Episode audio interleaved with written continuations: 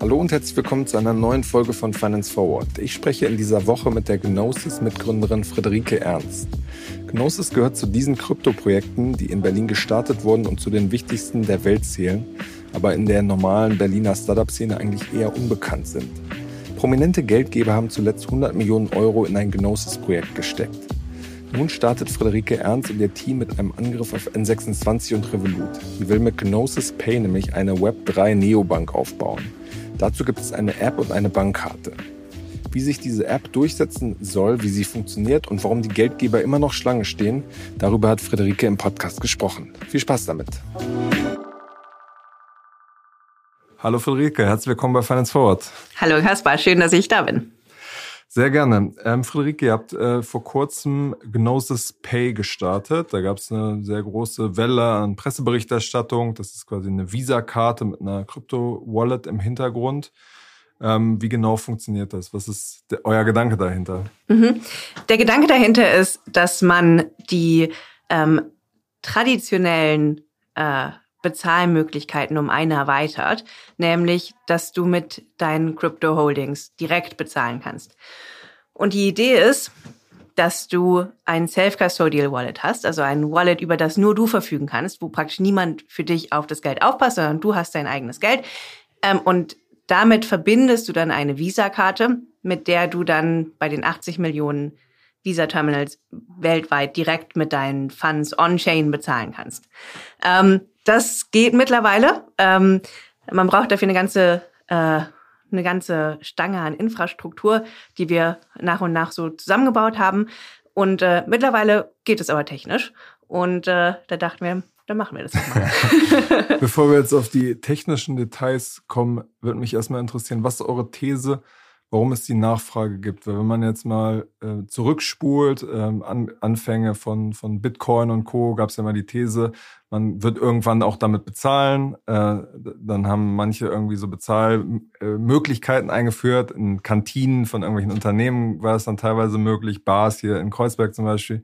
Das haben aber super wenige äh, überhaupt nur benutzt, weil halt der Wert sich so verändert hat. Und man kennt dann vielleicht noch die Geschichten, wo Leute gesagt haben, ich war so dumm, da irgendwie mal essen zu gehen, das wäre jetzt heute XYZ äh, wert.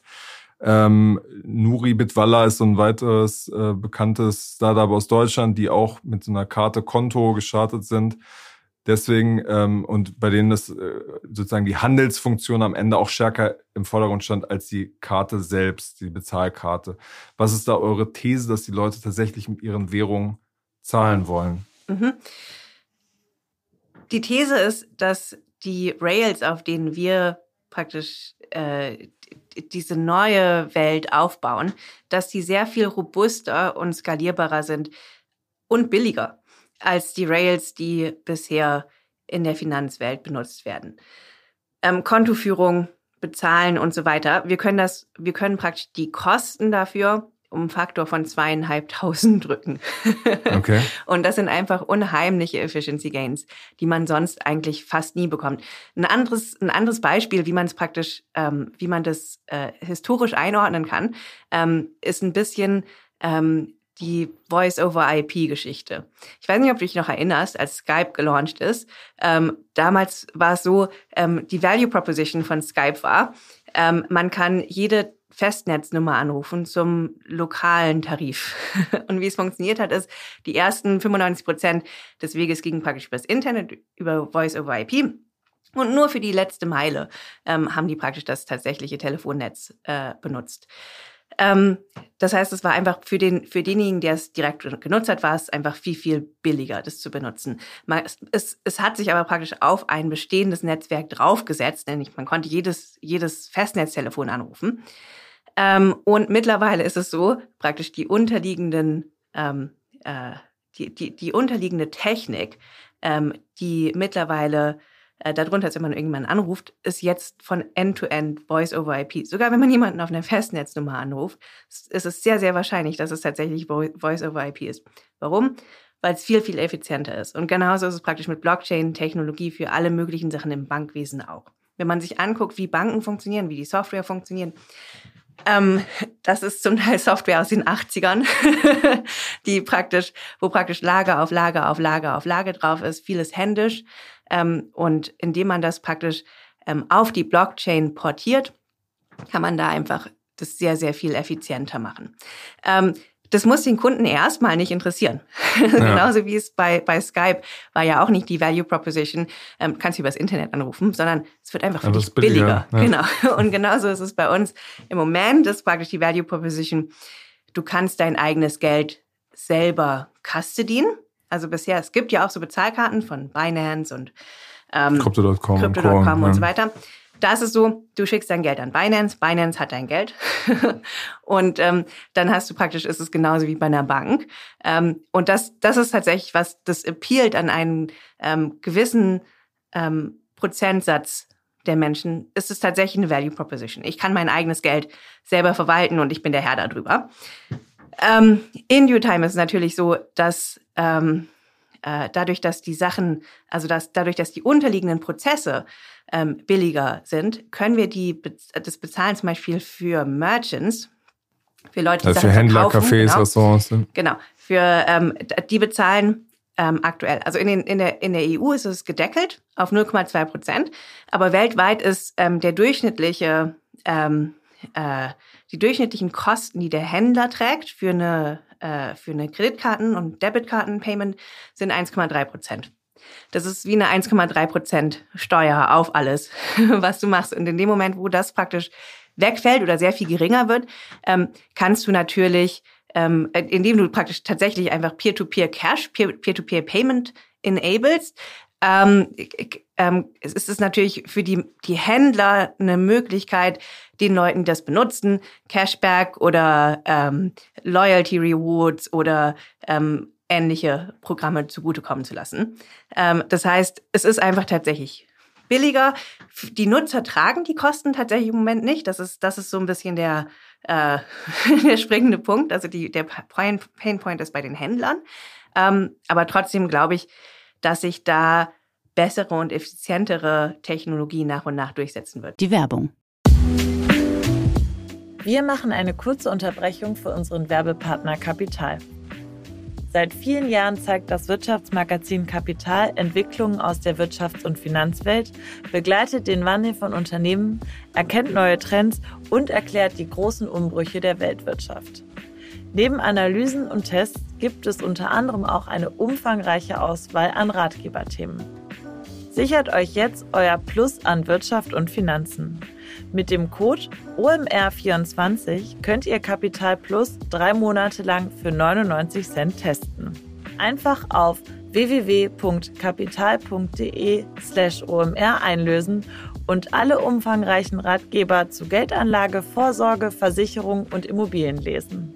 Außerdem erhaltet ihr Zugriff auf alle Kolumnen und Analysen der Kapitalexperten. Wir wünschen viel Spaß.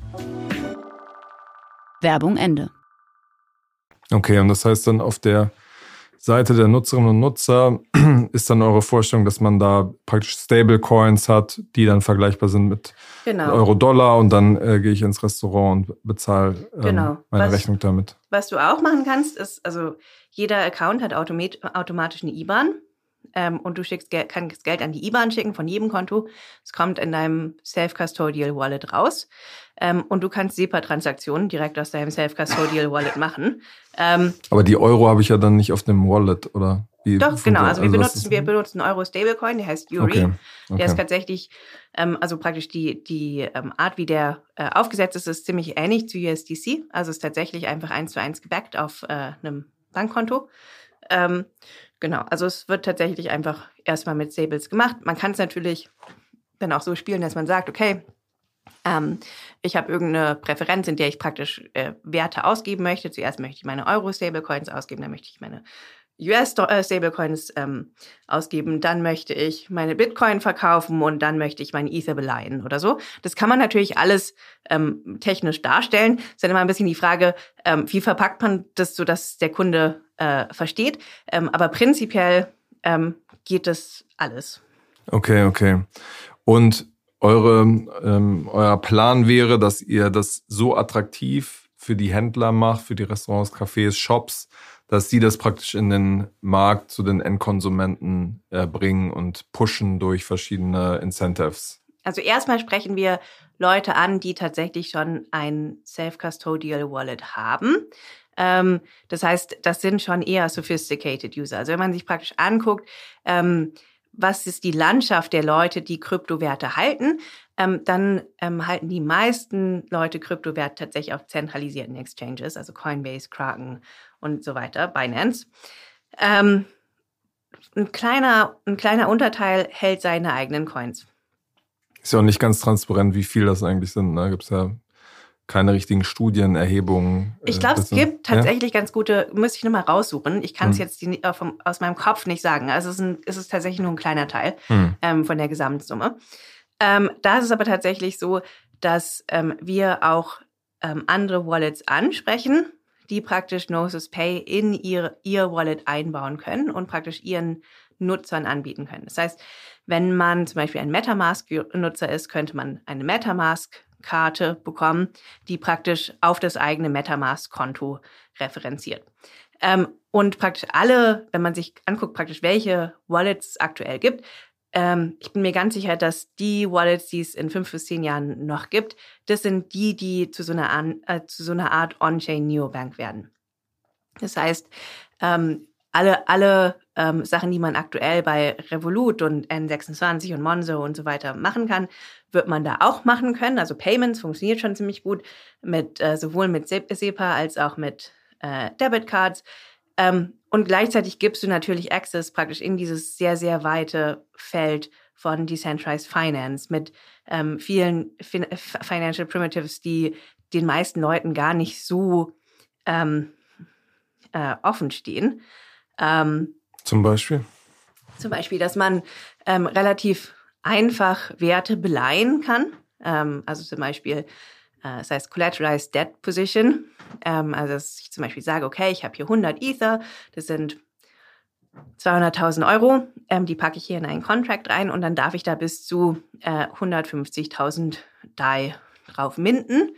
Ähm, und äh, dann kann ich praktisch mit den 150.000 DAI kann ich Sachen machen oder damit kann ich Sachen kaufen, ohne dass ich praktisch meine Exposure zu dem ähm, zu dem Collateral verliere. Denn die die Ether gehören ja immer noch mir. Ich muss nur die DAI irgendwann zurückbezahlen. Ähm, und solche Sachen genauso wie ähm, verschiedene Arten von äh, Calls und Puts und Optionen und so weiter, die sind halt sehr viel einfacher darstellbar und modifizierbar in, ähm, äh, in, in Decentralized Finance, als sie das im äh, traditionellen hm äh, Finanzbetriebs. Ist halt die Frage, ob das äh, aus einer, wenn es technisch möglich ist, auch aus einer ökonomischen Perspektive sinnvoll ist, weil es am Ende ja schon kreditfinanzierter Konsum sein kann. Ja, ja, ja, natürlich. Also das ist, ist, ist setzt immer voraus, dass man praktisch eine, einen gewissen Grad an äh, finanzieller äh, Ausbildung hat, um diese Sachen zu verstehen. Ja. Ähm, und genau, also das ist, das ist, ist nicht für alle, das ist total klar. Ähm, aber im Großen und Ganzen verwenden wir sehr viele Finanzprodukte, ohne dass wir es merken. Zum Beispiel Versicherungen sind ja auch Finanzprodukte. Klar. Und natürlich gehört es irgendwie dazu, dass man es lernt. Ähm, und das ist nicht für jeden, aber es sollte zumindest sollte es eine Option sein. Ähm, genau, also das ist praktisch erstmal meine erste These. Ähm, alle Wallets, die äh, in fünf Jahren noch da sind, werden zu so einer Art On-Chain Neobank. Ähm, dann ist die zweite These, es wird dadurch einfach viel, viel einfacher. Okay, also wenn du praktisch dir anguckst, wie einfach ist es zu, äh, zu äh, N26 oder Revolut oder so zu benutzen, da müssen wir auch hinkommen. Und ich denke, da können wir auch hinkommen. Mittlerweile haben wir dafür die technischen Grundlagen ziemlich gut gelegt. Ähm, und wenn das praktisch durch ist, ähm, dann werden auch Leute, die tatsächlich ähm, keine, äh, keine ideologische Nähe zu Kryptowährungen haben, ähm, darauf umspringen sozusagen, ähm, weil ähm, weil es einfach günstiger ist für die Banken, also für die, was heißt Banken, aber für die für die äh, Banken praktisch auf diese Technologie umzusatteln. Ähm, und äh, so glaube ich, dass es nach und nach äh, die, gesamten, die, die gesamte finanzielle Infrastruktur tatsächlich on-chain wandern wird. Mhm. Das heißt, Gnosis Pay ist dann praktisch so der, der Baukasten auch für dann andere Wallets, um da drumherum was zu bauen. Auf jeden Fall. Also wir, wir, ähm, äh, wir erlauben Integrationen praktisch auf verschiedenen Leveln, also ganz, ganz tiefe, die tatsächlich äh, äh, alles aus dem Third-Party-Wallet machen lassen, ähm, also Sachen wie eine PIN setzen, Limit setzen, ähm, die Transaktionshistorie durchgucken, ähm, Karten sperren und entsperren und so weiter, ähm, zu ähm, einfach, also viele, viele Wallets sind ja im Prinzip sowas wie der Browser, ähm, wo, dann, wo du dann praktisch einen Link hast und dann praktisch draufklickst und dann bist du bei Gnosis Pay. Ähm, also da gibt es ein ganzes Spektrum und das ist natürlich den Wallets ähm, äh, offen, wie sie das selber handhaben wollen. Äh, die Karten, die werden von uns geissued, aber mit dem Design des Wallets, mit der Fee-Struktur des Wallets und so weiter. Mhm, okay. Was glaubst du, um nochmal auf dieser sagen, Metaebene zu bleiben, was, was wird der Triggerpunkt sein? Weil ich meine, Bankgebühren sind sicherlich nervig, aber sind jetzt, glaube ich, vielen Leuten gar nicht so bewusst. Ähm, kriegen jetzt vielleicht wieder ab und zu Zinsen bei ein, zwei Anbietern. Was ist praktisch der, der Triggerpunkt? So im Vergleich, die Telefongebühren waren ja damals relativ hoch. Ne? Es muss ja irgendwie so ein sowas ähm, Ungemütliches geben, dass die Leute sich umgucken, was gibt es hier irgendwie für bessere Alternativen. Mhm. Wenn man sich anguckt, wie der, wie der Neobank-Markt in Europa aussieht, ähm, der kämpft, weil das Businessmodell von Neobanken tatsächlich ähm, kein gutes ist. Die machen tatsächlich Verlust, also weil die das Kerngeschäft, mit dem Banken Geld verdienen, ist ähm, Geld verleihen. Und das machen Neobanken im Großen und Ganzen nicht. Revolut hat jetzt angefangen tatsächlich, aber genau deswegen. Machen, ja. genau deswegen, weil praktisch das Retail-Customer-Geschäft, das ist ein Verlustgeschäft ähm, für die Banken. Ähm, das heißt, ich gehe davon an, äh, aus, dass es eine Konsolidierung im, im Neobank-Sektor in Europa geben wird. Ähm, Banken in den USA sind zum Beispiel noch viel, ich weiß nicht, ob du, äh, ob du mal so ein Bank-Account-Interface in den USA angeguckt hast. Das ist grausig. Also es ist wirklich noch so wie, wie irgendwie äh, 2005 oder so. Da hat sich gar nichts getan. Also praktisch diese Mobile, Mobile Bank, Banking Systems, die gibt es da gar nicht so richtig. Ähm, und ich denke, da wird es eine Konsolidierung geben im europäischen Markt, ähm, bei dem Neobanken ähm, von größeren Banken gekauft werden und praktisch dann als Inhouse-Ding weitergeführt werden oder indem die einfach pleite gehen. Ähm, und wir können praktisch ähm, das Angebot, was Neobanken aktuell ähm, ihren, äh, ihren Kunden anbieten, wir können das tatsächlich kostendeckend anbieten. Und das ist tatsächlich ähm, ein großes Plus. Hm, ja.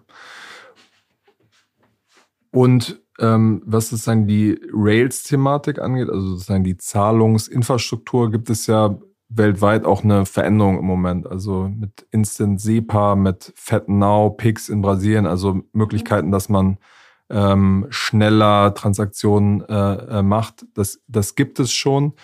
Wie wollt ihr das schaffen, dass das quasi das nochmal überspringt, zu der nächsten Evolution praktisch der Zahlungsinfrastruktur. Absolut. Ähm, das ist im Moment ziemlich insulär. Ne? Zum Beispiel, also Pix, das ist, ich weiß nicht, wie viele von den, von den Hörern das kennen. Das ist ein, Brasilien. Ne? Genau, in Brasilien. Mhm. Ähm, das ist, also im Prinzip hast du einfach QR-Codes mit dem Handy, wo du dich dann gegenseitig scannst und das Geld ist sofort da. Es wird über die Zentralbank vermittelt. Ähm, das ist natürlich super, funktioniert natürlich nur in Brasilien. Ähm, und praktisch Cross-Border es ist, ist immer noch schwierig. Sieht man auch zum Beispiel am Aufstieg von Wise, auch wie teuer es ist, ähm, Geld ins Ausland zu schicken, zum Teil. Ähm, und das ist natürlich mit diesem, äh, mit den Blockchain Rails tatsächlich weg. Also praktisch die, diese, diese Grenzthematik. Ähm, wir werden versuchen, so, also die Payment Schemes einzubinden ähm, in, in diese native Blockchain-Welt. Ähm, das sollte gehen. Ähm, also für äh, Visa und Mastercard wissen wir schon, dass es geht. Für viele andere Sachen glauben wir, dass es auch ähm, relativ einfach ist. Das heißt, die werden dann sozusagen mit eingebaut. Also du sollst perspektivisch, sollst du praktisch ähm, aus einem normalen Wallet sollst du auch eine Pix-Transaktion machen können. Ähm, also es ist, es ist, genau, also die, diese, die heißen dann jeweils Payment Schemes, ähm, gibt es ungefähr 250 von auf der Welt und äh, da kann man auf jeden Fall gucken, dass man die einbindet. Okay. Lass uns nochmal auf äh, Gnosis Pay so ein bisschen ranzoomen. Ähm, wie funktioniert das rein technisch, wenn ich mir jetzt äh, sage, ich will mich da irgendwie für anmelden? Ähm, sozusagen, lass uns einmal den Flow so ein bisschen durchgehen, damit man versteht, wo, wo steht der, der jetzt aktuell schon? Okay. Ähm, aktuell ist es auf jeden Fall, ähm, zielt es auf Leute, die schon ähm, On-Chain-Funds haben. Also im Moment, was du machst, ist, du registrierst dich, ähm, du musst durch ein äh, leichtes KYC gehen, ähm, einfach weil wir dir ja eine, äh, eine Debitkarte geben und da damit sind ähm, ist regulatorischer äh, regulatorische Voraussetzungen geknüpft. Ähm, das heißt, wir müssen wissen, wer du bist. Ähm, genau, das passiert am Handy oder am Computer, wie man das kennt, wenn man äh, auch für andere Sachen KYC. Na, aber ohne Video wahrscheinlich mit Selfie-Verfahren, oder? Genau, also normalerweise ist erstmal mit Selfie-Verfahren, du musst deinen Pass hochheben, ähm, du musst ihn so vor, vor und zurück bewegen. Also kennt man, glaube ich. Ja. Ähm, geht ziemlich schnell. Normalerweise ähm, dauert es ungefähr zehn Minuten, bis, das, bis du verifiziert bist. Ähm, manchmal dauert es ein bisschen länger, wenn sie irgendwas nicht gut lesen können oder so muss noch mal ein Mensch drauf gucken. Ähm, wirklich lange dauert es meistens nicht. Ähm, genau, dann bezahlst du äh, 30,23 Euro. So viel kostet die Karte, äh, weil du nicht mehr in 2023 lebst, sondern in 3023. das ist eine Einmalgebühr. Ähm, danach kostet, kostet es sich nichts mehr. Ähm, genau, so viel kostet die Karte. Ähm, musst du bezahlen on-chain tatsächlich ähm, mit äh, also wir, wir haben das so integriert, dass du von jedem Token, von jeder Chain da, dafür bezahlen kannst. Ähm, und was wir dann machen für dich im Hintergrund ist, dass wir ein Gnosis Safe, das ist ein, äh, das ist ein Multi, Multisignatur-Wallet, ähm, was, wie man dem Namen entnehmen kann, wir gebaut haben. Äh, das ist mehr oder weniger der Indust Industriestandard, ähm, wird für dich deployed. Mhm. Und die Metamask-Adresse oder die Adresse, von der du ähm, das Geld geschickt hast, ähm, das ist praktisch einer von den Keys, die dafür sein können. So, das ist praktisch, die, wie es technisch aufgestellt ist. Okay. Ich überlege gerade, wie ich es, ähm, genau, jetzt, also im Prinzip, da kannst du Geld hinschicken. Ähm, Yuri äh, benutzen wir im Moment in Europa, das ist der europäische Stablecoin. Aber das schickt man dann zu der IBAN, die ich habe, oder zum Wallet oder beides? So, beides, geht. Beides, beides geht. Genau, beides geht. Ähm, und äh, genau, dann hast du, dann hast du die, dann hast du da Funds auf deiner Karte, die du dann bekommst, dann musst du die entsperren ähm, und dann kannst du damit bezahlen. Ähm, du kannst nur so lange damit bezahlen, solange noch URI drauf sind. Äh, wenn keine URI mehr drauf sind, dann bist du out of funds, musst du mehr URI draufschieben. Es ist tatsächlich einfach eine Debitkarte, keine Kreditkarte. Ähm, äh, regulatorisch funktioniert es so. Du kannst dann auch keine anderen Währungen äh, benutzen. Du kannst beliebige Währungen auf dem Safe drauf haben. Es ist ein mhm. ganz normaler Safe, der ist permissionless, kannst du draufschieben, was du möchtest. Ähm, da kannst du natürlich auch in dem Safe äh, praktisch, äh, kannst, du, kannst du die dann umtauschen, sozusagen, aber du kannst ausgeben, kannst du nur URI, wenn du die Euro selber Okay, verstanden. Ähm, für die USA werden wir mit USDC gehen, erstmal. Genau. Ähm, Genau. Und dann ist es so, ähm, in Wirklichkeit deployen wir sogar zwei Saves für dich. Einen auf Layer 1 und einen auf Layer 2. Ähm, weil äh, natürlich alles auf Layer 1 zu machen, das wird einfach teuer. Ähm, Layer 2 ist ein, eine ZK-EVM auf Gnosis Chain. Ähm, also Hintergrund ist auf Layer 1 wären einfach hohe Transaktionsgebühren. Genau, also es ist auf, es ist auf no, also genau, es läuft alles auf Gnosis Chain, das ist die am zweitdezentralisierteste Chain nach Ethereum. Wir haben so 140.000 Validatoren weltweit. Ähm, Transaktionsgebühren sind relativ billig verglichen mit Ethereum, aber natürlich wenn du, wenn du jetzt damit Kaffee kaufst oder so, ist trotzdem nicht so super. Ähm, das heißt, äh, da braucht man auf jeden Fall dann noch ein Rollup drauf. Da benutzen wir ähm, eine Zero Knowledge EVM ähm, aus, von Polygon Labs. Ähm, die läuft dann oben drauf. Da passiert auch das meist von der Compliance drin. Die ist tatsächlich, ähm, die ist permissioned. Also die hat, da gibt es praktisch einen Sequencer, der die Blöcke bauen darf. Das sind wir. Ähm, und äh, in der Brücke von Layer 1 auf Layer, äh, Layer 2 ähm, ist, ähm, äh, die, die guckt sich praktisch die Funds an. Die macht praktisch das ähm, Funds Screening, know your, know your Transaction heißt es, ähm, um zu gucken, dass die Funds tatsächlich Funds sind, die vom Visa-Netzwerk akzeptiert werden. Denn okay. also es gibt ja bestimmte Sachen, die du nicht, die du nicht machen darfst oder die praktisch ähm, äh, die geflaggt werden, äh, praktisch aus Compliance-Sicht. Zum Beispiel, wenn du Pornos kaufen oder was? Oder? Ja, Pornos kaufen es vielleicht, ja, also zum Beispiel Geld aus, äh, Geld waschen, Geld von, äh, von äh, terroristischen äh, okay. Organisationen und so weiter. Ähm, genau. Äh, das passiert bei Banken auch, das merkt man halt nicht. Bei uns ja. ist es halt, ist die Infrastruktur tatsächlich einfach in der Brücke eingebaut. Und ähm, aber wie, wie überprüft ihr das in, der, in dieser technischen Infrastruktur? Wie kann man sich das vorstellen? Mhm. Ähm, also du guckst dir praktisch die ähm, die Funds an, die praktisch auf Layer 2 geschickt werden ähm, sollen und dann ähm, akzeptierst du nur die Transaktionen, ähm, wo die Funds komplett okay sind und ähm, praktisch wie entscheidet man, ob die Funds okay ist, okay sind. Ähm, dafür benutzt man, benutzen wir einen, äh, einen Technologieprovider, ähm, der heißt äh, unsere heißt Elliptic, es gibt auch viele andere, zum Beispiel Chainalysis und so, die machen ähm, so Provenance auf der Blockchain äh, Technologie. Ähm, auch zum Beispiel alle Centralized Exchanges haben das im Hintergrund. Du kannst nicht beliebige Funds auf Centralized Exchanges schicken. Zum Beispiel, wenn du Funds aus Tornado Cash rausholst oder so, dann, dann wirst du nicht mehr, dann kommst du die nicht mehr auf eine Centralized Exchange. Ähm, Genau, das ist meistens, also das ist vom, das klingt jetzt total kompliziert, es ist aber vom User total, also es ist wegabstrahiert, das merkst du nicht. Es ist genauso wie bei, bei Banken und äh, zentralisierten Exchanges und so, es passiert halt im Hintergrund. Und äh, bei uns kann man sehen, dass es passiert, weil es halt auf der Blockchain passiert. Ähm, aber du musst nichts machen.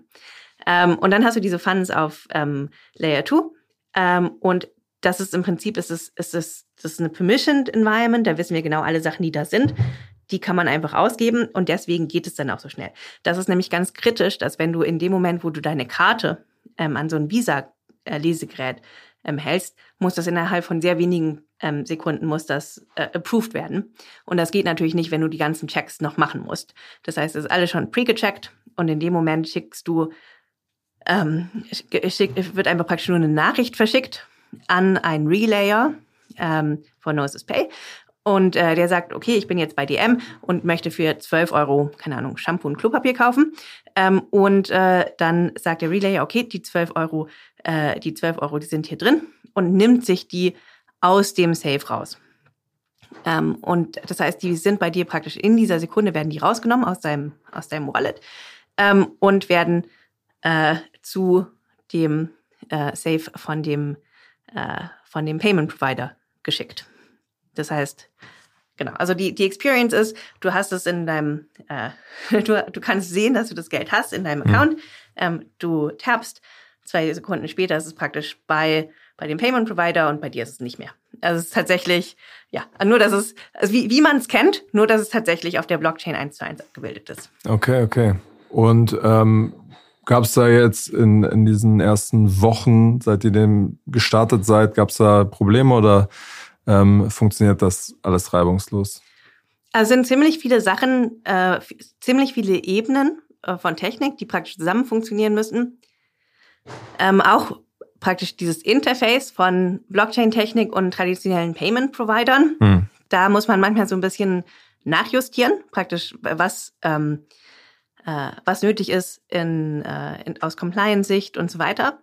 Ähm, aber prinzipiell gab es eigentlich keine keine Komplikationen. Also es ist also nicht, dass Leute wütend angerufen haben, haben gesagt, so ich will mir jetzt hier irgendwie meinen Fernseher kaufen, Karte funktioniert nicht. Ja, das das das kommt noch, ähm, denn die erste die der, der erste Batch an Karten wird jetzt im September verschickt. Ach so, okay, das heißt, okay, wir haben okay, bisher nur ja. die Testkarten. Die Testkarten, okay. Genau. Äh, ja, also das ist äh, die die wütenden Customers. Ich hoffe, sie kommen nicht, aber ähm, genau. Also aktuell funktioniert's ziemlich gut. Ähm, das heißt, du bezahlst da deine, deine täglichen Ausgaben auch mit? Genau, ich, äh, ich bezahle tatsächlich meine täglichen Ausgaben mit. Okay, okay. Und ähm, äh, Apple Pay, Google Pay wird damit aber nicht funktionieren, Doch. oder? Doch. Ähm, aktuell noch nicht, aber das wird funktionieren. Du kannst damit auch online ähm, einkaufen. Ähm, genau, das geht alles. Okay. Wie viel Transaktionen habt ihr jetzt über die Testkarten schon gemacht, die gut funktioniert haben? Ja, viele tausend, aber mhm. das ist natürlich nichts verglichen mit dem, was so echtes äh, Transaktionsaufkommen ist. Wir haben jetzt gesagt, praktisch die erste Welle an Karten, die wir jetzt rausschicken, die limitieren wir erstmal auf 25.000. Einfach um zu gucken, wie es läuft, ob wir noch Sachen nachjustieren müssen. Also du musst es schon irgendwie unter Last testen. Ähm, das heißt, irgendwie jetzt fünf Karten hätten nicht gereicht, aber ähm, du, wir möchten jetzt auch nicht irgendwie 100.000 oder 500.000 oder so. Ähm, also einfach, weil es natürlich doch sein kann, dass irgendwelche Sachen sind, mit denen wir nicht gerechnet hatten ähm, und so. Aber das, ähm, genau, also ich denke, wenn wir jetzt die 25.000 praktisch dieses Jahr äh, laufen lassen, dann können wir ganz gut absehen, äh, wie, was, was noch für Problemfelder da sind, die wir noch nicht antizipiert hatten. Naja, wie viele Leute sind da auf der Warteliste bislang drauf? Ähm, es viele tausend, ganz viele tausend. Also es ist, man kann sich, ist genau, es ist aktuell noch über Warteliste, kann sich registrieren bei nosispay.com. Ähm, genau, und dann bekommt man irgendwann eine E-Mail, du bist jetzt whitegelistet, ähm, du darfst, äh, du darfst zum Checkout. Ähm, genau, da sind viele tausend Leute drauf, drauf. Wir dürfen aktuell nur Leute aus ähm, der EU und äh, England, also UK, Schweiz, Norwegen, Island und so weiter nehmen, also praktisch im Großen und Ganzen Europa. Ähm, sind auch viele Leute drauf natürlich, die nicht aus Europa kommen, also mhm. zum Beispiel ähm, USA, Südamerika, Asien und so weiter. Ähm, denen können wir aktuell noch keine Karte geben. Du kannst natürlich trotzdem weltweit bezahlen. Kannst, kennst ja auch von deiner eigenen Visakarte. Wenn du ja. nach Australien fährst, kannst du trotzdem bezahlen. Ähm, das ist eine regulatorische Sache, dass du, äh, dass du praktisch diese äh, Konten erstmal nur geben darfst an Leute aus einer bestimmten Jurisdiktion. EU zählt zum Glück als eine Jurisdiktion. Ja. Äh, das ist ein großer Vorteil. Und ähm, wir gucken aber ganz aktiv, ähm, wie, wie wir es weiter äh, ausrollen. Das, als nächstes kommt erstmal die USA, weil das einfach ein riesiger Markt ist, auch mit ganz vielen Leuten, die äh, schon auf der Warteliste stehen. Ähm, und dann kommt Südamerika. Hm. Es ist dann halt immer, es, es, kommen dann, es kommen dann verschiedene Sachen zusammen. Ich muss dich fragen, welchen Stablecoin benutze ich? Und in den USA ist ziemlich klar, benutze halt Dollar-Stablecoin. Ähm, in Südamerika ist es nicht ganz so klar. Also in vielen Ländern möchten Leute tatsächlich gerne ähm, Karten haben, die auf US-Dollar laufen, mhm. einfach weil die Währungen zum Teil halt nicht so super stabil sind. Ähm, genau, aber ansonsten muss man halt mach, äh, gucken, wie macht man das, wenn es keinen guten lokalen Stablecoin gibt. Und dann kommen halt wieder so technische Komplexitäten dazu. Mhm. Genau. Aber deswegen jetzt erstmal Europa und dann, äh, dann USA. Ja. Eine interessante Frage bei dem ganzen äh, sozusagen dezentralen Aufbau ist ja Kundenservice. Wer, wer ist eigentlich jetzt äh, ansprechbar, wenn ich irgendwie Probleme habe? Wo rufe ich da an? Weil das ja beim Thema Vertrauen zu Finanzinstitutionen ähm, extrem wichtig ist, dass ich irgendwie eine Telefonnummer habe. Auf jeden Fall. Ähm, das ist auch eine der Sachen, die wir, die wir jetzt versuchen praktisch mit der ersten Welle ähm, auszutarieren. Also erstmal kann man ziemlich viel über Chatbots machen, tatsächlich. Ähm, also gerade jetzt mit ChatGPT ist der Customer Service, den ein Chatbot machen kann, ist ziemlich gut geworden. Und wenn du praktisch nur in Ausnahmefällen eskalieren musst, ähm, da, dann zu, ne, zu, zu echten Leuten, ähm, macht es natürlich die Sache technisch sehr viel einfacher. Ähm, Genau, also das ist, das sind so praktisch die, die Avenues, die wir angucken. Ähm, wir haben jemanden geheiert, der tatsächlich das aufgesetzt hat für ähm, damals für SaltPay. Das ist das größte europäische Fintech, was niemand kennt. so ein Payment Provider. Ähm, und der hat das damals für die aufgesetzt. Und ich denke, äh, wir gucken uns, also wir haben natürlich äh, aktuell kann man einfach mit uns chatten auf der Webseite und wir gucken uns halt diese Fehler an und äh, wir, wir kategorisieren die und mm, genau, also das ist, das, das ist auch so ein bisschen die Idee hinter dem Ramp-Up, ähm, dass man halt nicht auf einmal fünf Millionen Leute hat, die irgendwas von einem wollen, sondern dass man halt erstmal guckt, wie setzt man die Systeme gut auf, dass alle damit gut klarkommen. Ja. Wie geht ihr, äh, wenn die, wenn die Gelder erstmal überwiesen sind oder quasi Fehler passiert sind mit der Frage um, wie viel äh, praktisch sind wir als Institution, wollen wir bei Fehlern eingreifen versus ähm, dieses Versprechen, man hands off, wir haben eigentlich mit den Geldern gar nichts zu tun, ist eure Verantwortung, an die richtige Adresse zu senden, äh, eure Wallet nicht in fremde Hände kommen zu lassen. Also wie geht dir diese Gratwanderung, die es bei so einem Projekt sicherlich gibt? Wie, wie guckt ihr da drauf? Mhm. Man kann Karten sperren. Das ist ziemlich einfach. Also das ist auch einer der Gründe, weswegen wir ein Smart Contract Wallet im Hintergrund haben. Ähm, das, das ist kein Problem. Wenn du deine Karte verlierst, kannst du einfach eine neue Karte bestellen. Ähm, wenn du, wenn du tatsächlich deine Seed Phrases verlierst und Leute auf dein Geld zugreifen, können wir nichts machen. Ähm, das ist auch was, das wird niemand versichern, einfach weil ähm, das ähm, sehr, sehr low-hanging fruit ist für Versicherungsbetrug. Kann ja, ja jeder sagen, ich habe meine, ich habe meine Seed Phrase verloren, jetzt mein Geld weg. ja, ähm, ja das, das ist auf jeden Fall ein Einfallstor. Ähm, wir versuchen es so einfach wie möglich zu machen. Also wir, wir, wir rollen es ja praktisch für alle möglichen Wallets aus. Wir bauen auch unser eigenes Wallet. Und die Zielgruppe dieses Wallets sind Leute, die Krypto prinzipiell gut finden, aber zum Beispiel ähm, sich nicht zutrauen, ihre Keys selber ähm, zu verwahren. Denn das mit den, mit, also das mit der C-Trades, das ist natürlich auch einfach ein, ein total schlechtes Handling. Es ist eine ganz schlechte User Experience. Ich weiß nicht, wie viele von euch das schon ausprobiert haben, aber wenn du, wenn du jetzt zum Beispiel MetaMask runterlädst oder so, ähm, dann, dann bekommst du als erstes zwölf Wörter gezeigt und äh, dann wird dir gesagt, okay, diese zwölf Wörter, die musst du dir für immer merken, musst du aufschreiben, ähm, sonst sind alle, sonst ist all dein Geld weg. Aber du hast auch, du musst auch auf jeden Fall da sicherstellen, dass sie nie jemand anders sieht, sonst ist auch all dein Geld weg. und das sind natürlich zwei total gegenläufige Sachen. Ähm, das fällt schon Kryptoleuten richtig schwer und ich kenne eigentlich fast keinen, der noch nie Geld mit irgendwas verloren hat. Das ist echt, äh, es ist schwierig in der Handhabe. Reden die Leute, glaube ich, nicht so gerne drüber, ne? Ja, ich habe auch schon Geld verloren. Ich meine, es ist kacke, es ist halt einfach so, es ist einfach ja. blöd. Ähm, und ähm, prinzipiell gibt's aber gute technische Möglichkeiten. Ähm, also was, was wir zum Beispiel ähm, dadurch, dass ähm, du mit einem Smart Contract Account kannst du sogenannte Account Abstraction enablen.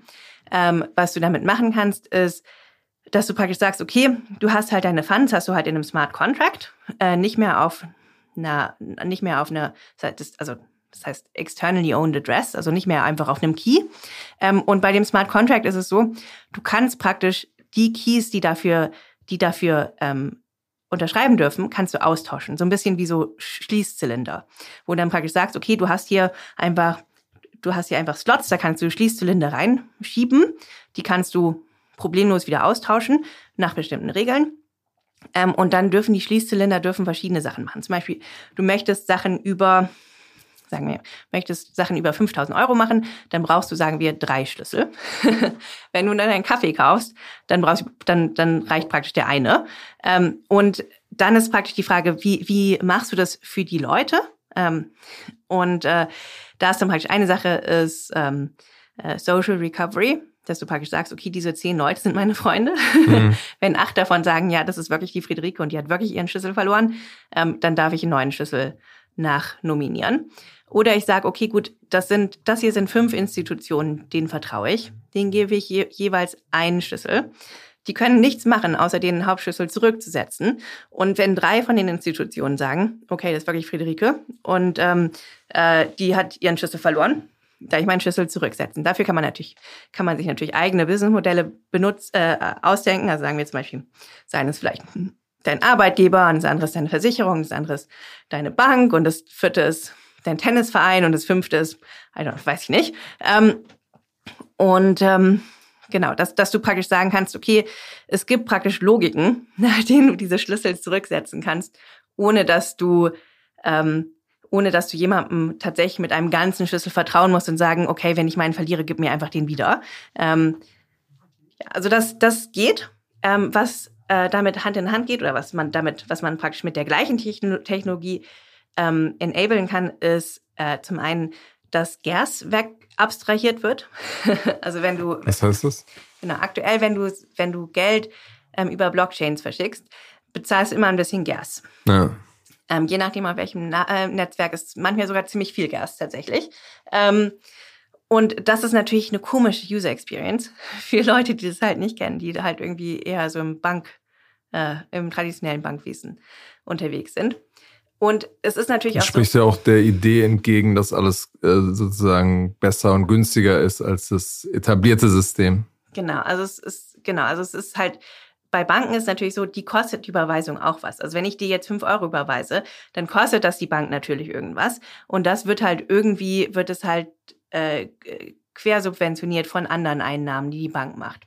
Und das ist halt auf der Blockchain nicht so. Auf der Blockchain musst du halt für das, für die Ressource, die du bezahlst, musst du halt direkt ähm, bezahlen.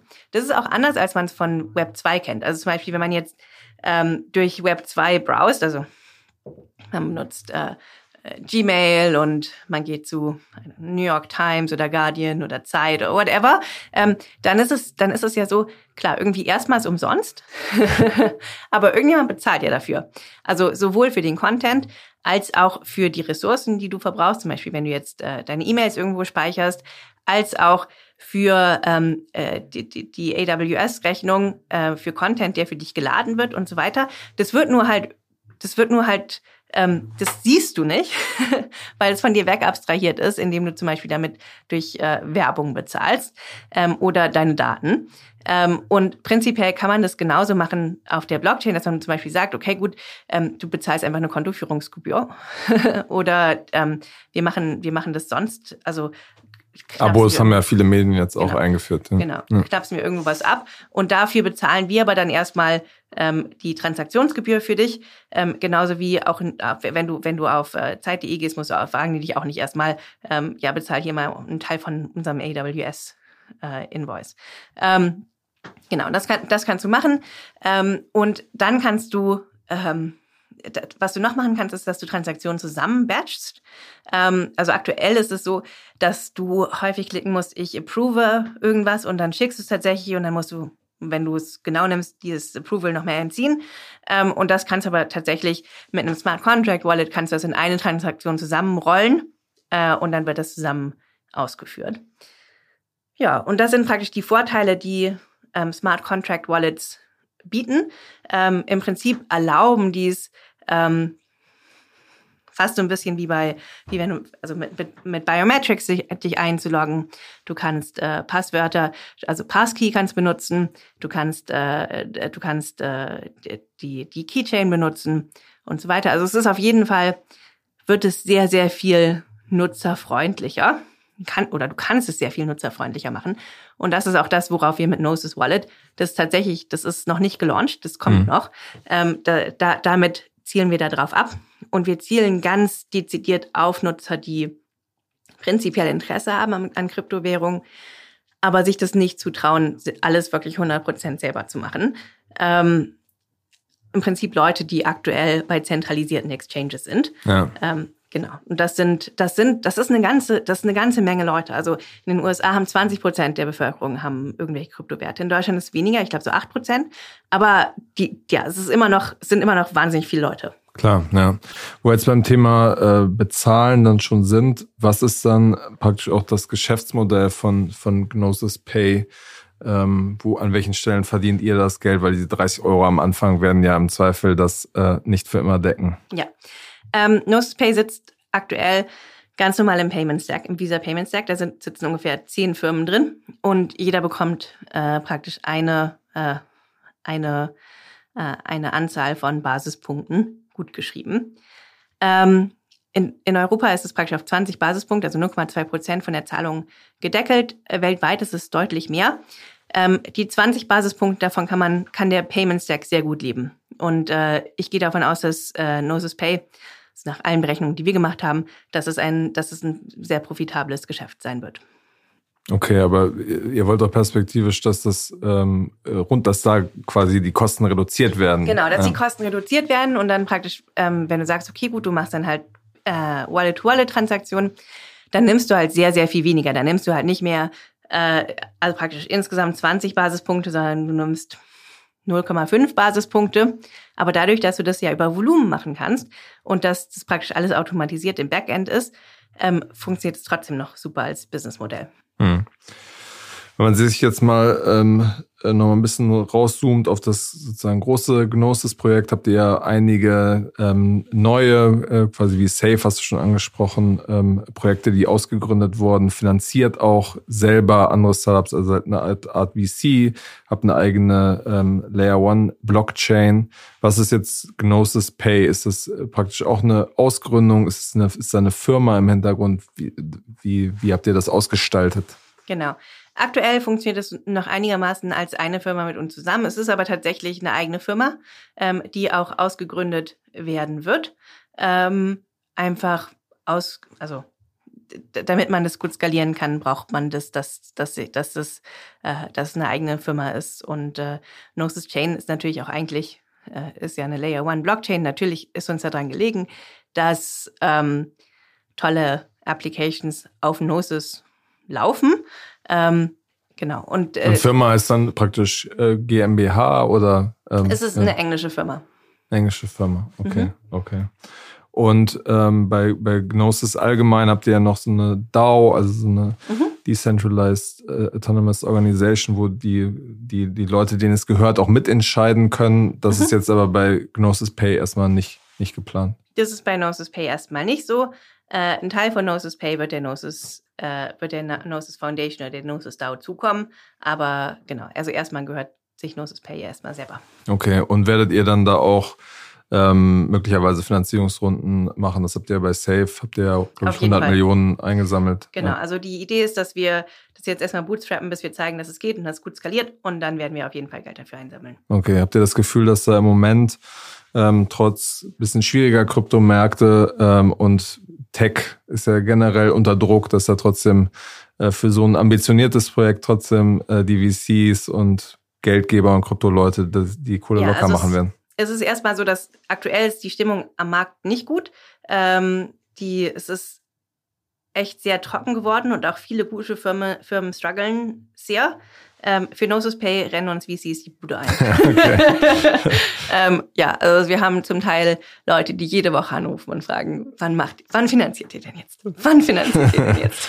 okay, krass. Und das sind auch nicht nur Crypto-Native VCs, alle möglichen. Alle möglichen. Es ist einfach, es ist einfach klar, dass ähm, dass es halt so eine gro äh, große und prinzipiell, also im Prinzip, wenn man sich Krypto im Moment anguckt, dann ist es halt ganz, ganz viel so ein Casino-Feeling oder so ein bisschen so Smoke and Mirrors. Ähm, und das kommt natürlich ganz, ganz stark davon, ähm, dass alles sehr, sehr, sehr selbstreferenziell ist. Also, weil es super schwierig ist, Werte aus der echten Welt mhm. reinzubekommen. Und andersrum auch. Also auch Werte aus der Kryptowelt rauszubekommen, ist auch sehr, sehr schwierig. Und in dem Moment, wo man praktisch eine gute Strategie entwickelt, um diese Barriere signifikant herabzusetzen, wo du praktisch sagst, okay, gut, ich habe jetzt hier, ich sage jetzt nicht mehr, ich habe hier meine On-Chain-Assets und ich habe meine Off-Chain-Assets, sondern ich habe halt meine Assets und damit kann ich sozusagen alles machen. Das ist natürlich ein Gamechanger. Okay, und das ist praktisch das äh, Lang Lang Langzeitziel dann dieses Projekts. Genau, also ich meine, viel, viel davon funktioniert ja schon jetzt. Also wenn du praktisch sagst, okay, gut, ich habe jetzt hier meine On-Chain Assets und ich habe jetzt hier meine URI und USDC und ich gebe die jetzt einfach bei, äh, äh, bei Aldi an der Kasse aus. Das ist ja schon echt sehr viel anders als, ähm, als es bisher gelaufen ist. Auch, dass du dann eine IBAN geben kannst, dass du zum Beispiel dein Gehalt direkt in dein Wallet beziehen könntest. Ähm, dass du deine Zahnarztrechnung direkt aus dem Wallet bezahlen kannst. Das sind einfach Sachen, die gehen aktuell ähm, die gingen bis vor kurzem gingen die einfach nicht und jetzt gehen die und ich glaube, das sehen natürlich VCs und sehen da auch einfach eine unglaubliche Marktchance. Ja. Ähm, bei der bei der Frage, wo du die IBAN jetzt nochmal erwähnst, welch, bei welcher Bank ist das dann eigentlich hinterlegt? Mhm. Weil da ähm, muss ja eine IBAN muss ja immer auch eine Bank zugeordnet sein. Ähm, ja, es ist einem Payment Provider zugeordnet, weiß ich, äh, soweit ich weiß. Und zwar ähm, das, äh, die IBANs, die beziehen wir über ähm, Monerium. Das ist die Firma, die auch den Stablecoin macht. Und die arbeitet aktuell mit einer spanischen und einer litauischen Bank zusammen, glaube ich. Ähm, das wird aber aktuell stark expandiert, ähm, weil lustigerweise anscheinend hauptsächlich deutsche Kunden deutsche und niederländische Kunden sich über spanische IBANs beklagen. Hm. Ähm, und es ist auch tatsächlich so, als ich auf mein Konto das erste Mal irgendwie Geld hingeschickt habe, hat mich ähm, meine Sparkasse angerufen und gesagt, hier, hier, schicken Sie Geld an eine spanische IBAN. Waren Sie das wirklich? so, ja, ja, das war ich. Aber es ist ja interessant, dass du noch bei der Sparkasse bist. Ja, ich bin, ich bin auch bei der Sparkasse. Okay, aber du machst ja dann wahrscheinlich auch viele Kryptotransaktionen. Ähm, ähm, melden die sich dann nicht, nicht regelmäßig? Ähm, es ist die Sparkasse in dem Dorf, aus dem mein Mann kommt. Okay. Ähm, und die kennen uns. Okay. Das ist eigentlich ganz gut. okay, na, ich hatte nämlich mal gehört, äh, ein Freund von mir ist schon ein bisschen länger her, wollte dann von Coinbase äh, da Geld runterkriegen und da das war dann mit der Sparkasse auch super kompliziert. Ich ja. habe ich hab das, ich hab das schon von vielen Leuten gehört. Ähm, ich habe das auch, also ich persönlich äh, habe Konten bei N26 der Postbank und der Sparkasse in Nordhessen, wo mein Mann herkommt. Ähm, und ich hatte tatsächlich noch keine Probleme, obwohl ich auch durchaus schon größere Summen über, äh, dezentralis äh, über zentralisierte Exchanges ausgecashed habe. Ähm, also ich glaube, es ist immer so ein bisschen, es kommt immer so ein bisschen auf die Zweigstelle an. Okay, okay. Ich glaube, ich habe jetzt ungefähr ähm, grob verstanden, was ihr mit äh, Gnosis Pay äh, vorhabt. Äh, zum Schluss wird mich nochmal äh, ein bisschen anderes Thema interessieren, was die, die Kryptoszene äh, in den letzten Wochen umgetrieben hat, nämlich äh, WorldCoin. Mhm. Ähm, das Projekt von Sam Altman und einem, einem Deutschen, Alex Belania, der bei uns auch im Podcast war. Da gab es ja durchaus auch kritische Stimmen. Wie blickt ihr da äh, auf dieses Projekt? Super spannend. Ähm, ja, ähm, wir arbeiten an was Ähnlichem, was aber ganz anders ist, tatsächlich. ähm, ich gehe mit Sam und Alex bei vielen Punkten mit. Also ich glaube tatsächlich, dass man, dass wir ein, ein äh, bedingungsloses Grundeinkommen brauchen werden als Gesellschaft. Also gerade wenn man sich anguckt, wie ähm, aktuell Geld verteilt wird, nämlich im Großen und Ganzen durch Lohnerwerb, das wird auf Dauer nicht mehr darstellbar sein. Ähm, und ich glaube, wir wissen alle, dass wir kein Ressourcenproblem haben, sondern hauptsächlich ein Verteilungsproblem. Und dazu sagen, okay, statt dass Banken Geld schaffen dürfen, schaffen wir das einfach bei den Menschen selber. Das finde ich ein prima Ansatz. Da gibt es, glaube ich, auch nicht die Kritik dran, sondern genau. mehr an diesem genau. Identifizierungsmethode. Genau. Und dann der zweite Punkt, wo ich auch voll mitgehe, ähm, ist, dass man es auf einer Blockchain baut. Ähm, einfach weil du in dem Moment, wo du sagst, okay, gut, ich mache das als Nationalstaat, ähm, baue ich jetzt ein bedingungsloses Grundeinkommen für meine Leute, dann ist es schön für die fünf, Leu fünf Millionen Leute in, in, in Finnland oder der Schweiz. Ähm, aber weltweit wird es einfach nicht zu mehr Gleichheit führen.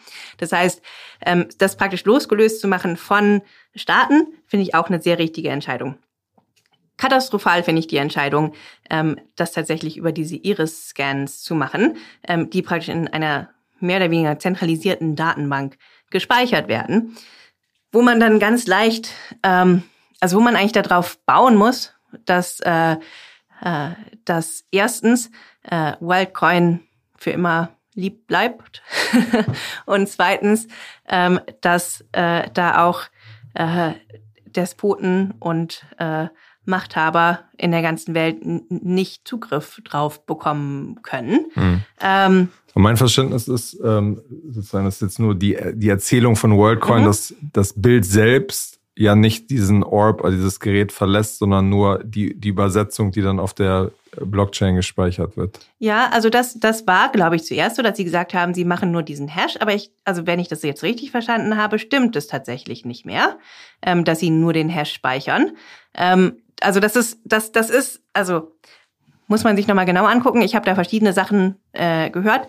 Ähm, ich ähm, habe da datenschutzrechtlich und machtpolitisch habe ich da große Bauchschmerzen mit. Wir bauen tatsächlich an einem Projekt, das versucht, das Gleiche zu machen. Das heißt Circles UBI. Ähm, es gibt es auch schon ähm, länger, so seit 2017 ungefähr vielleicht. Ähm, und wie das funktioniert, ist über ein dezentralisiertes Web of Trust. Also im Prinzip funktioniert es so, ähm, du mintest deine eigene Währung, Casper Circles, und heißen wirklich so. Ja. Ich minte meine Währung, Friederike Circles.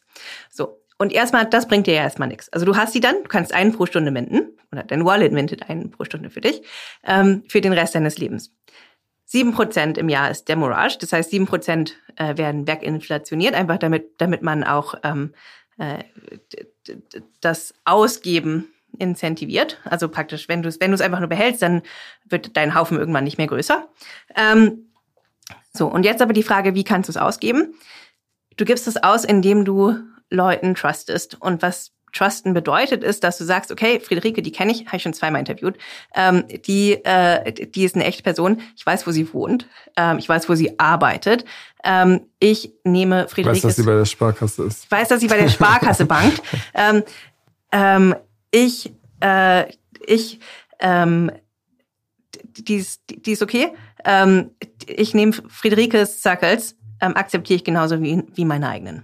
Okay? Und dann sagen wir, du hast sowas wie 20 bis 40 Trust Connections. Ähm, und äh, was dann passiert ist, wenn äh, mein Freund John, der jetzt hier gerade lang läuft, ähm, sich äh, dir, dir Geld schicken würde, dann hat er natürlich erstmal keine Trust Connection zu dir. Das heißt, er kann dir erstmal direkt kein Geld schicken. Das heißt, was er machen würde, ist, der Algorithmus würde, würde sehen, okay, gut, wir sind über mich verbunden.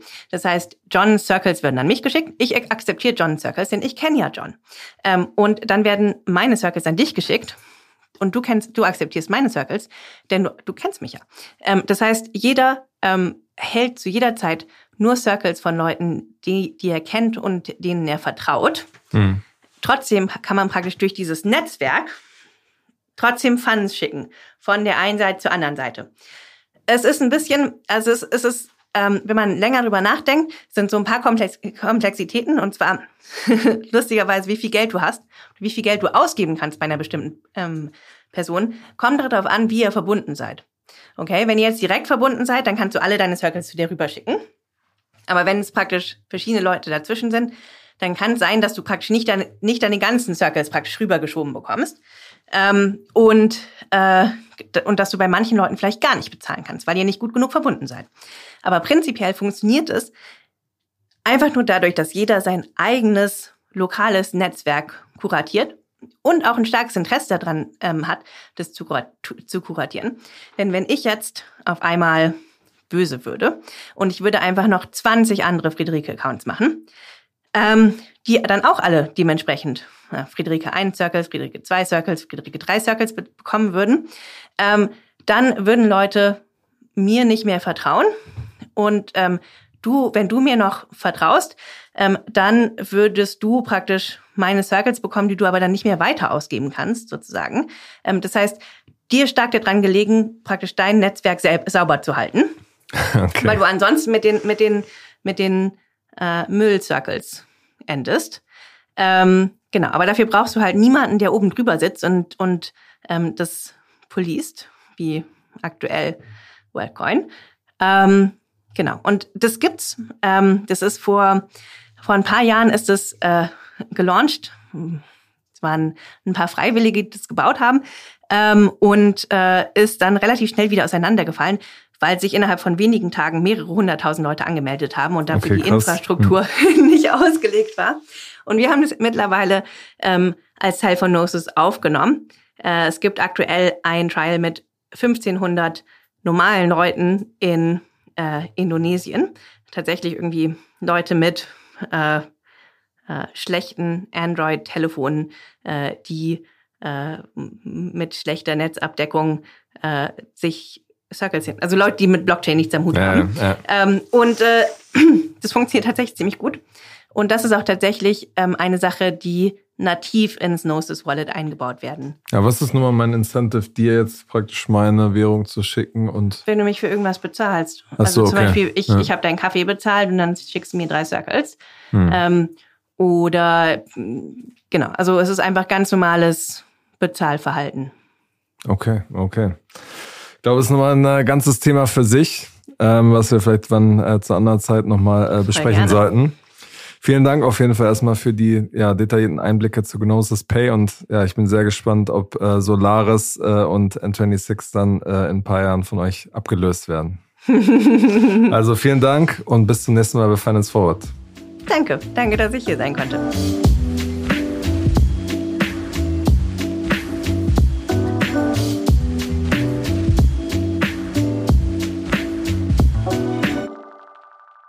Dieser Podcast wird produziert von Podstars bei OMR.